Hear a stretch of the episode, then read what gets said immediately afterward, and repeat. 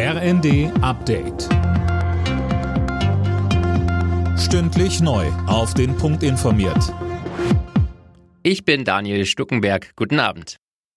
In der Bundesregierung haben sich Justiz- und Gesundheitsminister auf Corona-Regeln ab Herbst geeinigt. Es bleibt bei der Maskenpflicht in Fernzügen und im Flugzeug sowie in Kliniken, Alten- und Pflegeheimen.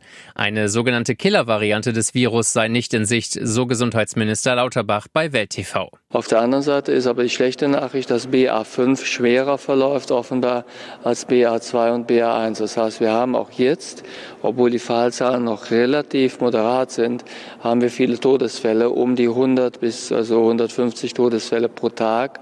Das ist keine Kleinigkeit, eigentlich zu viel. Und das zeigt, dass wir im Winter schnell reagieren müssen.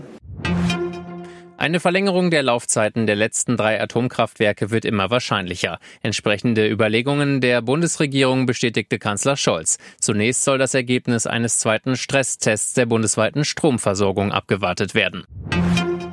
Die Gaspreise haben sich im Jahresvergleich verdreifacht. Das hat das Vergleichsportal Verivox ausgerechnet. Ein Ende der Preisspirale sei außerdem noch nicht abzusehen, heißt es weiter. Mehr von Holger Dilk.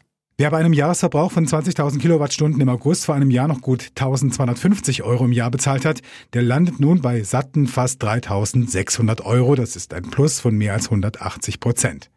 Weil der Großhandel das Gas noch teuer auf dem Weltmarkt kaufen müsse, wird es für Verbraucher weitere Preissteigerungen geben.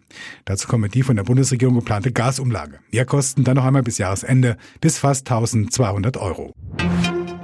Die Corona-Lockdowns haben offenbar einen kleinen Babyboom ausgelöst. Laut Statistischem Bundesamt kamen im letzten Jahr rund 795.000 Babys zur Welt, etwa 22.000 mehr als im Jahr zuvor. Die meisten Geburten gab es im ersten und vierten Quartal, jeweils neun Monate nach den Lockdowns. Alle Nachrichten auf rnd.de